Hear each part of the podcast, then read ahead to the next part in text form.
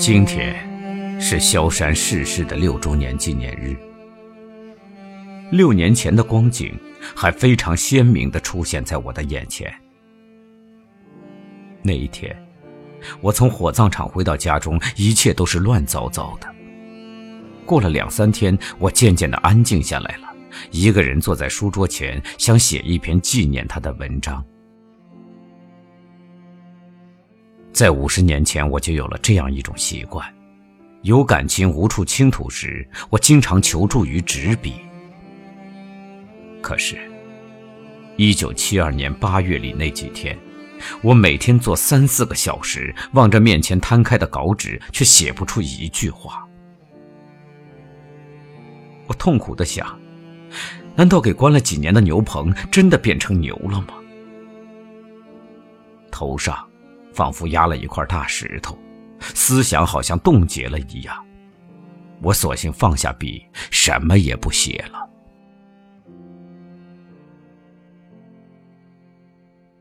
六年过去了，林彪四人帮及其爪牙们的确把我搞得很狼狈，但我还是活了下来，而且偏偏活得比较健康，脑子也并不糊涂，有时还可以写一两篇文章。最近，我经常去火葬场参加老朋友们的骨灰安放仪式。在大厅里，我想起许多事情。同样的奏着哀乐，我的思想却从挤满了人的大厅转到只有二三十个人的中厅里去了。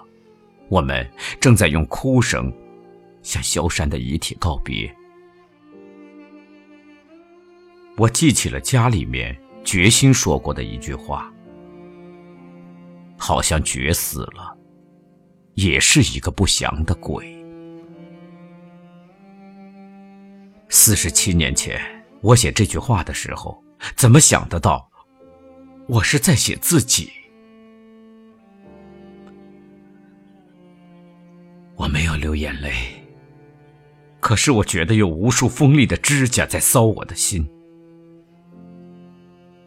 我站在死者遗体旁边，看着那张惨白色的脸，那两片咽下千言万语的嘴唇。我咬紧牙齿，在心里唤着死者的名字。我想，我比他大十三岁，为什么不让我先死呢？我想，这是多么不公平！他究竟犯了什么罪？他也给关进牛棚，挂上牛鬼蛇神的小纸牌，还扫过马路。究竟为什么？理由很简单，她是我的妻子。她患了病得不到治疗，也因为她是我的妻子。想尽办法，一直到逝世前三个星期，靠开后门，她才住进医院。但是，癌细胞已经扩散，肠癌变成了肝癌。他不要死，他要活，他愿意改造思想，他愿意看到社会主义建成。这个愿望总不能说是痴心妄想吧？他本来可以活下去，当时他不是黑老开的臭婆娘。一句话，是我连累了他，是我害了他。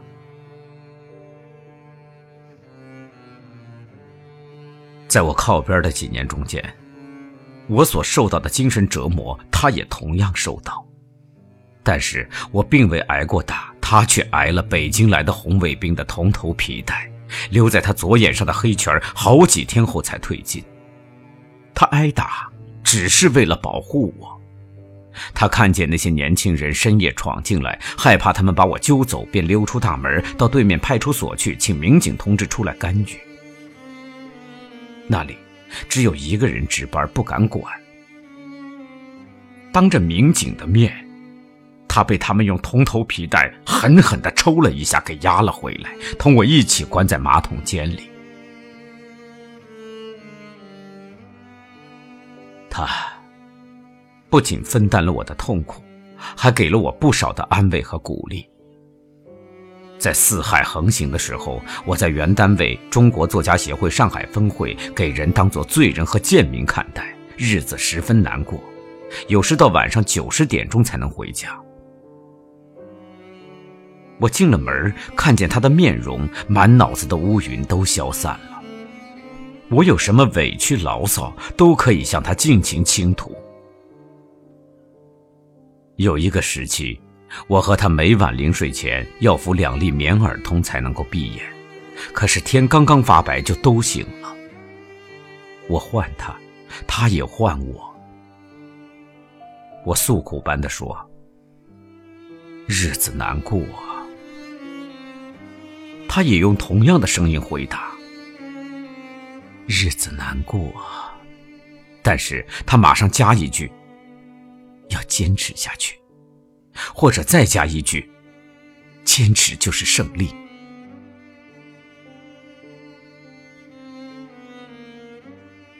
我说日子难过，因为在那一段时间里，我每天在牛棚里面劳动、学习、写交代、写检查、写思想汇报，任何人都可以责骂我、教训我、指挥我。从外地到作家分会来串联的人，可以随意点名叫我出去示众，还要自保罪行。上下班不限时间，由管理牛棚的监督组随意决定，任何人都可以闯进我家里来，高兴拿什么就拿走什么。这个时候，大规模的群众性批斗和电视批斗大会还没有开始，但已经越来越逼近了。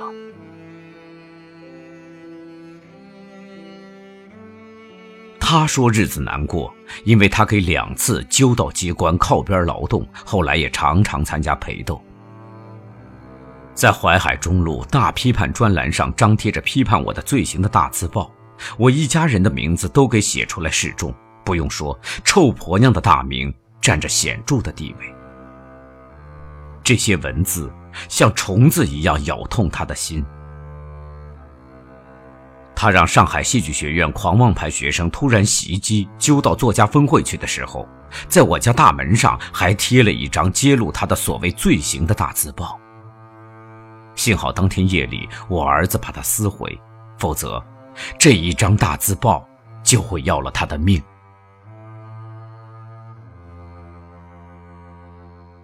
人们的白眼，人们的冷嘲热骂，蚕食着他的身心。我看出来，他的健康逐渐遭到损害。表面上的平静是虚假的，内心的痛苦像一锅煮沸的水，他怎么能遮盖住？怎么能使他平静？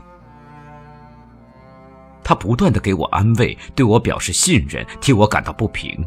然而，他看到我的问题一天天的变得严重，上面对我的压力一天天的增加，他又非常担心。有时，同我一起上班或者下班，走进巨鹿路口，快到作家分会，或者走进湖南路口，快到我们家，他总是抬不起头。我理解他，同情他，也非常担心他经受不起沉重的打击。我记得有一天，到了平常下班的时间，我们没有受到流难。回到家里，他比较高兴，到厨房去烧菜。我翻看当天的报纸，在第三版上看到当时做了作家分会的头头的两个工人作家写的文章，彻底揭露巴金的反革命真面目，真是当头一棒啊！我看了两三行，连忙把报纸藏起来，不害怕让他看见。他端着烧好的菜出来，脸上还带笑容。